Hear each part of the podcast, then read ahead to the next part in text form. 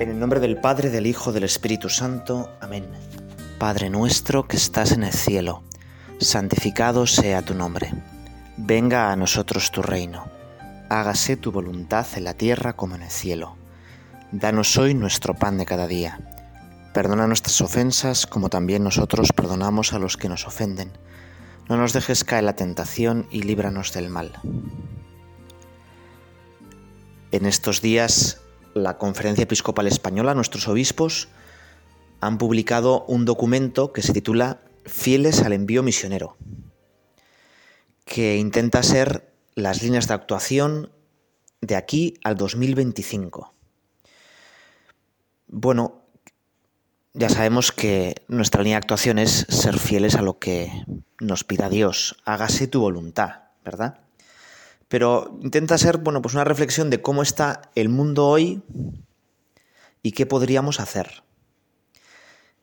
Y esta reflexión empieza pues recogiendo el mandato de Jesús, id y anunciar el evangelio. Que si siempre fue algo actual, hoy más que nunca. Nosotros venimos de una situación de cristiandad, es decir, de un mundo en el que todo el mundo era cristiano, todos iban a misa, todos conocían a Jesucristo. Y sin embargo ahora estamos en una situación totalmente diferente. Por diferentes motivos, los cristianos ahora somos ya una minoría. Todavía tenemos pues muchísimas cosas del pasado, pero urge anunciar a Jesucristo urge hablar a Jesucristo a tanta gente que nunca le va a escuchar. Eh, con una polémica de Twitter, bueno, Twitter es un sitio donde la gente se enfada mucho, ¿verdad? Pero bueno, y la gente pues descarga ahí toda su mala leche. Una polémica de Twitter decía un político, ¿cómo es posible que al ministro, creo que es, o la ministra de Sanidad, le sigan, creo que 25.000 personas y a un youtuber, un tal Rubius, que se ha pasado no sé qué juego en no sé qué modelo, le sigan 27 millones de personas, ¿no? Esto demuestra que esta sociedad va fatal y que esta juventud es un desastre y que vamos al abismo. Bueno, y otro le respondía, respondía un poco a mala leche, pero, pero algo de razón tiene.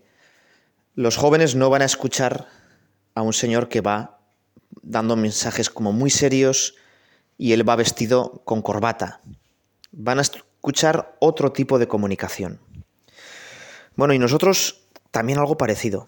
Tenemos que anunciar a Jesucristo, como decía el Papa, pero no cambiar su mensaje. Eso sería adulterarlo. Pero lo tenemos que hacer con nuevos métodos y con nuevo ardor. De eso se trata la nueva evangelización ver las cosas malas de esta sociedad, relativista, nihilista, bueno, y podíamos seguir, ¿verdad? Pues es bastante fácil. Y como en esta polémica de Twitter podía decir, bueno, es que la juventud hoy en día solo piensa en videojuegos, en pasárselo bien. Bueno, siempre ha sido un poco así, ¿verdad? Y sin embargo, nuestra sociedad tiene unas oportunidades inmensas para anunciar a Jesucristo. No todo está tan oscuro hay más luz de lo que pensamos. En El Señor de los Anillos, igual ya te lo he contado, es como una descripción magistral de algunas de las actitudes humanas. Y hay dos dirigentes de las dos naciones que quedan con los hombres libres. Bueno, te lo cuento por si acaso no, no conoces mucho el Señor de los Anillos, que son Rohan y Gondor. Los dos son dirigentes ya ancianos, y los dos tienen un grandísimo miedo. El mal está creciendo y parece que va a ganar, que va a arrasar. Y entonces los dos pues se inhiben. Todo está tan mal que para qué voy a hacer algo. Y Gandalf, que es el mago, pues tiene que intenta convencerles de que no todo está tan mal, de que hay bastante luz, de que salgan y vean también las cosas positivas. El rey de, Rohan, Theoden, es el que, a pesar de cuando ha perdido ya a su hijo y la situación está complicada, Ganda le dice, bueno, aunque sea, tenemos que luchar para ganar tiempo. Y dice, no todo está tan oscuro. Bueno, pues algo parecido pasa en nuestra sociedad. No todo está tan oscuro. Y además nosotros sabemos que Dios no pierde batallas. Y que si ha permitido esta situación histórica, será por algo. Fíjate que en el inicio del cristianismo había como dos actitudes. Uno era la de Taciano. Toda la cultura griega, toda la sabiduría helénica es una obra de los demonios y tenemos que rechazarla por completo. Solo tenemos que leer la Biblia y nada más. Y en cambio San Justino decía que en la tradición popular griega, en la sabiduría de los antiguos romanos, pues había muchísimos elementos que podían ser aprovechados, que eran una especie de semillas del verbo, unos pequeños caminos que la gente podía recorrer para encontrar a Jesucristo. San Justino es santo, fue mártir, Taciano acabó en la herejía, acabó apartado de la iglesia, pensando que el Espíritu Santo solo le hablaba a él. Bueno, pues en nuestra sociedad pasa algo parecido. Uno puede decir, el K-Pop, qué horror, eso es todo el diablo. O puede decir, pues es que en Instagram y en TikTok, pues solo se va para lucirse su cuerpo y entonces un cristiano no tiene que entrar en estas redes y entonces el objetivo es que los adolescentes no toquen el móvil. Quizá esa es la, postura de Taciano, ¿verdad? No hay que ser ingenuos, decir, no, pues vamos a meternos aquí en las redes sociales, cuanto más mejor, ¿eh? porque también tenemos el que no perder de vista que ante la secularización, ante pues esta gigantesca ola que nos ha venido, las religiones del mundo, pues hay como tres posiciones posibles. La primera sería, toda la modernidad es malo. Sería la que representa el Islam, ¿no? Entonces, no se puede vestir con vaqueros, hay que seguir vistiendo de manera tradicional. Eh, todo lo que viene de la modernidad es absolutamente sospechoso. Pero algunas iglesias protestantes, no todo lo que viene de la modernidad es bueno y hay que adaptarse y tenemos que cambiar. Y entonces acaban cambiando sus dogmas, eh, acaban pues aguando la fe y se convierten, bueno, pues en la fe se convierte en un recuerdo cultural. Nosotros tenemos que hacer ni tesis ni antítesis, síntesis. No todo está tan oscuro pero en esta sociedad también hay cosas oscuras y no podemos aceptarlo todo. Y habrá que saber discernir, saber qué cosas podremos aceptar y qué cosas nos pueden ayudar y cuáles no. Fíjate que esto te contado San Justino, que aprovechó elementos de la sabiduría griega para hablar de Jesucristo, y también te voy a contar a San Patricio, San Patricio, que los celtas lo capturan, los piratas lo llevan a Irlanda, allí conoce su cultura, él había sido, era un patricio romano, inglés, y allí pues se da cuenta de que los celtas que parecían politeístas en realidad no eran politeístas, que por encima de esas pequeñas divinidades había una especie de Dios único, bueno, un gran todo, un origen y fin de toda la vida, y entonces él siente que ese, ese gran todo, ese origen único, es el Dios cristiano, y que no es, les empieza a explicar que no es algo sin rostro o una energía, sino que tiene un rostro concreto, que es Jesucristo y se escapa, se hace sacerdote y vuelve con compañeros monjes para evangelizar Irlanda. Y el bien que hizo esos monjes irlandeses no tiene precio, fueron los monjes irlandeses los que volvieron a traer el latín y el cristianismo a la Europa devastada por los bárbaros. Y aquellos bárbaros les evangelizaron los monjes irlandeses y también británicos. Por eso nosotros pues tenemos que mirar un poco la cultura y ver cuántas cosas buenas hay en ella. Ver cuántas cosas buenas hay.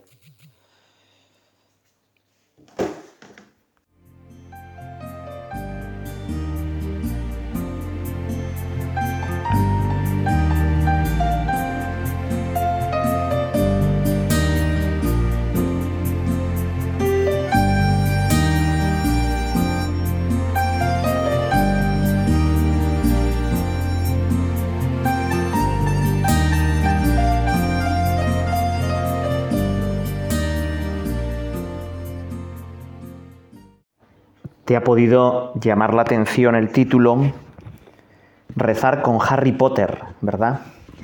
Y es que estábamos hablando de que podemos aprovechar algunas cosas de nuestra cultura y uno de los libros o de las series de libros que más debate y controversia ha creado es Harry Potter.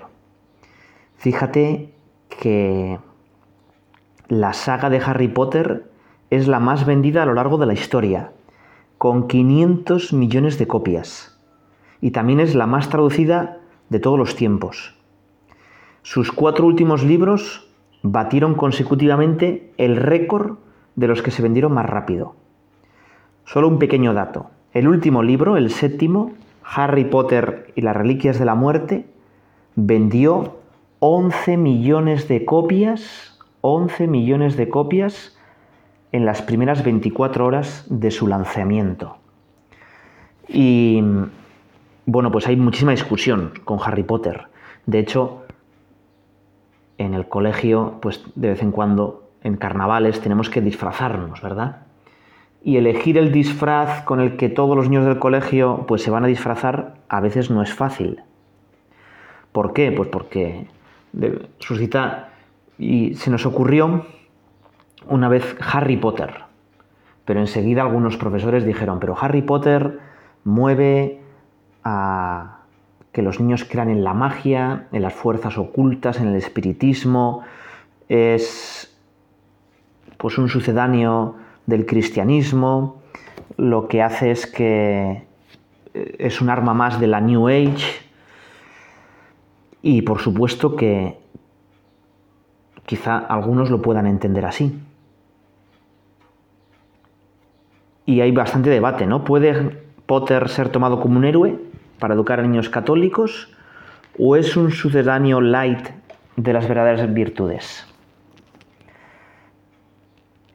Fíjate que yo quería hacer un campamento y dije, bueno, pues hay que hacer un campamento sobre el Señor de los Anillos, ¿eh? la obra de Tolkien en la que, bueno, pues con cierta facilidad se pueden ver calores cristianos, donde Frodo pues puede parecer una imagen de Jesucristo que carga con el mal, que lo quiere destruir.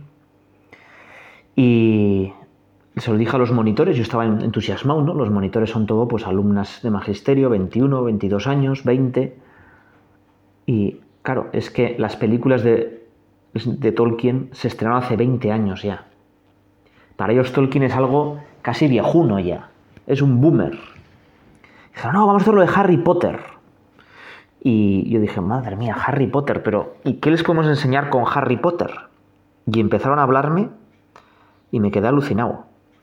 Y de ahí pues sale pues esta segunda parte de la meditación, ¿verdad? Ya un sacerdote, un tal Fitwood, pues da una primera pista. Una cosa es la brujería y otra es la fantasía. Y todos en los cuentos populares había magos y hadas y eso no es anticristiano, sino que ayuda a distinguir entre el bien y el mal. Eh, las condenas que ha habido a veces a los libros de, de Harry Potter vienen sobre todo de ambientes fundamentalistas americanos. Pero cuando un niño vive un ambiente sano, estas obras pues no plantean ningún, ningún problema. Más todavía, más todavía.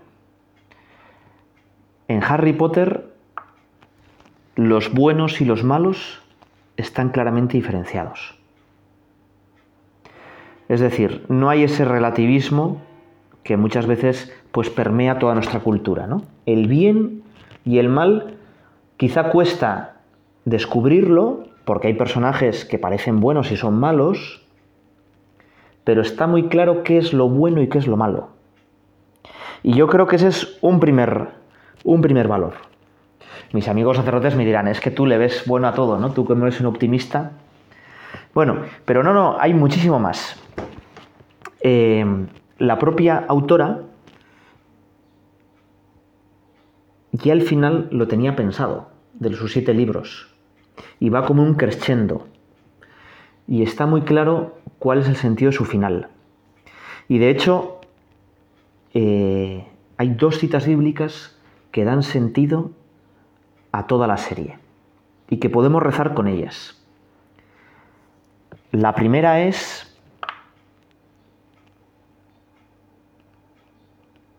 el último enemigo aniquilado será la muerte. El último enemigo aniquilado será la muerte. Esta cita sale en, ya sabéis que Harry Potter es huérfano, sus padres han muerto y en la lápida pone esto. Y precisamente es lo que da sentido a toda la serie.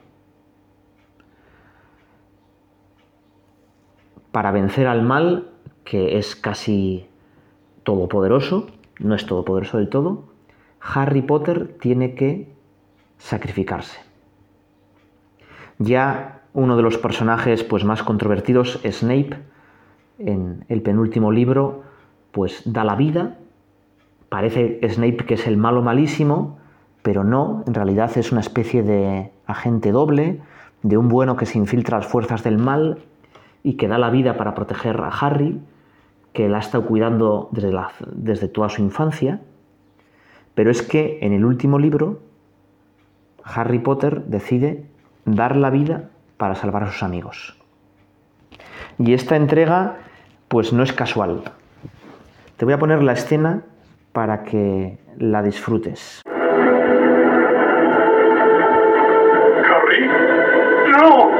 ¿Qué estás haciendo aquí? ¡Cállate!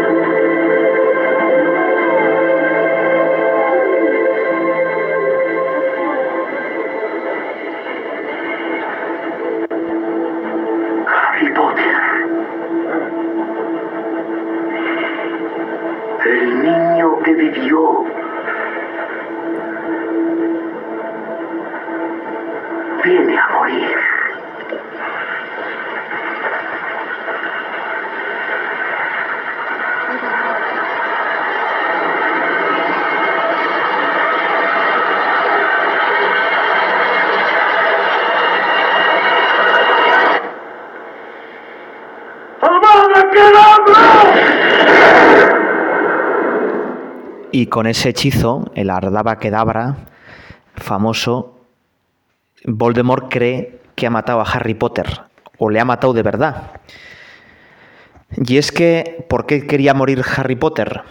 Bueno, eh, el poder de Voldemort lo había depositado para que no se lo quitaran en siete objetos que se llaman horrocruches, y esos siete objetos, pues Harry Potter ha tenido que irlos matando en los diferentes libros y películas. Sería largo de explicar aquí. Pero es que el último Horrocrux era el mismo. La famosa cicatriz en forma de, de rayo que tenía en la frente era como el último Horrocrux. Y por eso Harry entiende que para morir, para matar, para que Voldemort pueda ser derrotado, él tiene que morir y él pues acepta la muerte, ¿no? Bueno, pues es una cosa pues bastante bonita, ¿verdad? Dar la vida por los demás. Fíjate que esto también nos puede hablar en que nosotros también tenemos una parte de nosotros que está como dañada, que es del enemigo, que es nuestro pecado original. Cristo nos lo ha quitado por el bautismo, nos queda solo la, mala inclinación. Pero es una forma como bonita, ¿no? De explicar también lo que sería el pecado original. Bueno, eh, podíamos pensar que hay muchas más eh, cosas bonitas en Harry Potter. Fíjate que la segunda frase, he dicho que la primera frase es, el último enemigo destruido será la muerte. ¿Por qué? Porque después de que Harry Potter a los ojos de todos muere, la siguiente escena es que el alma de Harry Potter o algo de Harry Potter se despierta una especie de estación de tren pero como muy blanca. Ahí está Dumbledore, que es el maestro que también ha dado la vida y por haber hecho un acto de generosidad, de altruismo, le ofrecen volver a la, vida, ¿no? Es claramente como una imagen del cielo. Harry que acepta ser sacrificado y que por eso se gana el cielo.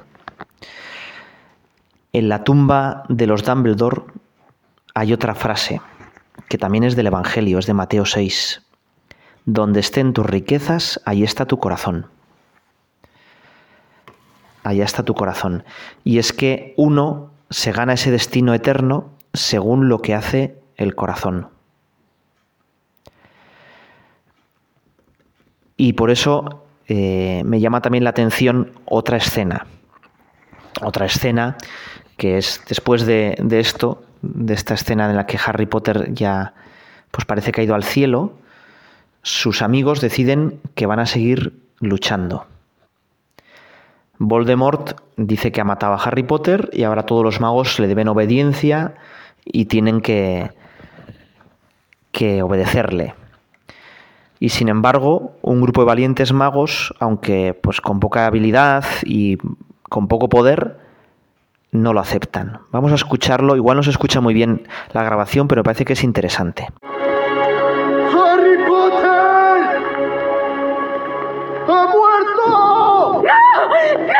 ¡Silencio!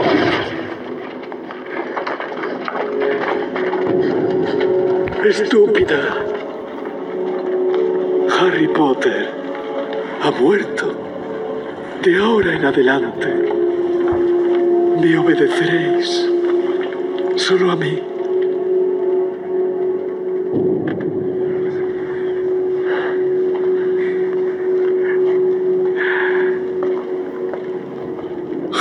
Potter está muerto!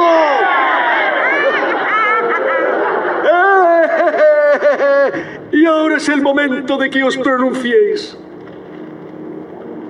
Venid y uníos a nosotros. Se lo dice a los jóvenes magos que se le han revelado. Y ahora los padres llaman a, bueno, uno que no es especialmente afortunado en la serie, que es Malco Drafoy, a que se una al mal y le consiguen convencer.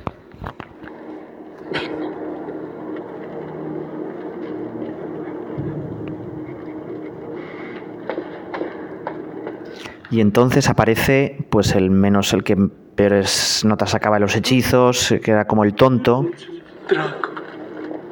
Ya veis que la voz de, de Voldemort es como ridícula, ¿verdad?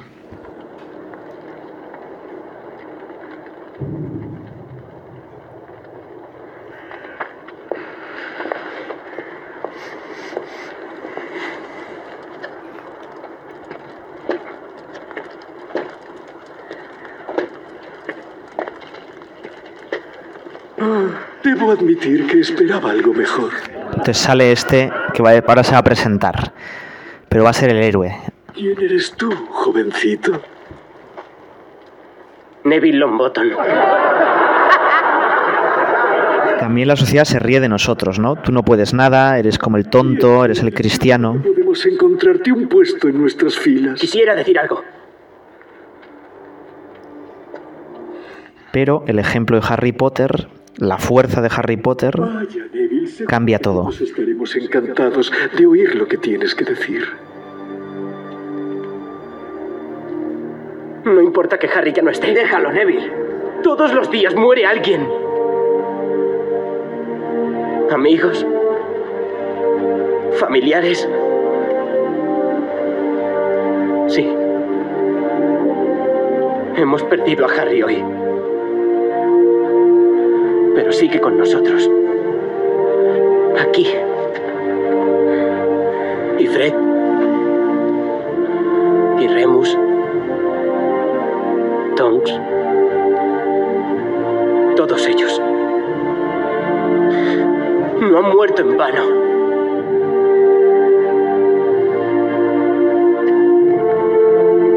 Pero tú sí lo harás. Porque te equivocas. Harry nos llevaba en el corazón. A todos nosotros. Esto no ha terminado. Y entonces comienza pues ya la última batalla. Harry vuelve. Y, bueno, pues el bien vence, ¿no? El bien triunfa. Y le dice Harry Potter a Voldemort, tú eres el débil y nunca sabrás lo que es el amor o la amistad y siento lástima de ti. Qué bonito, ¿verdad? Y sigue diciendo, a veces no tienes más remedio que pensar en otra cosa aparte de tu propia seguridad. A veces no tienes más remedio que pensar en el bien de todos. Después de todo, la muerte no es más que la siguiente gran aventura. Bueno, está clarísimo que aquí J.K. Rowling pues se inspiró en el cristianismo, ¿no? Pero es que hay muchísimas más cosas aprovechables, aprovechables, ¿no? Por ejemplo, los buenos tienen familia. ¿eh? Y no es un dato, no, no, los buenos eh, tienen familia y tienen amigos. Y no tienen vergüenza en que sean ayudados. Y en cambio los malos son terriblemente egoístas. Y sus familias son un fracaso. Precisamente el mal hace que la familia no sea posible. Y eso también nos da otra pista, ¿no? En el documento que hemos empezado eh, comentando esta meditación, dice que una de las fuentes de evangelización es la familia. Es que nos vean que nos queramos. Es que nos vean que nos preocupamos unos de otros. La fuerza, los buenos vencen al final porque porque se unen y porque se quieren y porque son capaces de dar la vida unos por otros. Dice en el libro quinto el gran mago, el, el maestro de los magos, Albus Dumbledore, seremos más fuertes cuanto más unidos estemos y más débiles cuanto más divididos. El don de esparcir discordia y enemistad es muy grande, pero podemos combatirlo, demostrando un lazo de amistad y confianza humildemente fuertes. Bueno, pues es verdad. ¿eh? Nosotros, eh, ante esta sociedad tan materialista, tan nihilista, tan relativista, lo que tenemos que hacer es unirnos más, querernos más. Lo hizo Jesucristo, ¿verdad? La señal de que sois cristianos es que os améis unos a otros. Más todavía, hablábamos antes de que los buenos y los malos eh, estaban como muy claramente, ¿no? Y ya veis que la voz de Voldemort es como ridícula, su apariencia que no tiene nariz también es ridícula. Quizá esto ayuda a los niños a ver claramente el bien y el mal. Los malos se visten de negro, los buenos no. Pero también está el tema de la verdad. Y ya en el libro primero, otra vez Dumbledore dice, la verdad es una cosa bellísima y terrible, y por lo tanto debe ser tratada con cuidado. Es decir, tenemos que cuidar la verdad, y la verdad al final triunfará no sé si te sirve pues este, estas escenas de Harry Potter. Eh, fíjate que podíamos seguir diciendo datos de Harry Potter. Hay incluso un libro que habla de Harry Cristo, Jesús Potter, ¿no? Pero bueno, no, no vamos a meternos en esos líos. Solo eh, solo una, última, una última comparación. Harry Potter tiene eh, una marca que le hace Voldemort, ¿verdad? Este, este Horrocrux, está, ¿no? pero los cristianos tenemos la marca de Jesucristo igual que este, el último, este que ha salido, el Neville Blombottom, que es como el tonto, con el ejemplo de Harry Potter, con su fuerza, pues empieza a luchar, nosotros tenemos toda la fuerza de Jesucristo, tenemos la marca de Jesucristo, no la marca del, de Voldemort. Cristo nos quita la marca del malo el horrocrux, ¿no? lo que nos lleva al mal y nos da una nueva marca. Es la confirmación que nos lleva a la pelea. Son los sacramentos. Y eso nos lleva pues a poder vencer la muerte. El último enemigo aniquilado será la muerte. Y ya por último, la figura de la madre de Harry Potter es crucial. La madre de Harry Potter es la que pues, le da las primeras enseñanzas, la que le salva de morir por el malo. Bueno, también en nuestra vida cristiana la figura de la madre es crucial. Por eso acabamos pues este rato oración, espero que te haya servido, invocando a Santa María. Dios te salve María, llena eres de gracia, el Señor es contigo. Bendita tú eres entre todas las mujeres y bendito es el fruto de tu vientre Jesús. Santa María, Madre de Dios, ruega por nosotros pecadores, ahora y en la hora de nuestra muerte. Amén.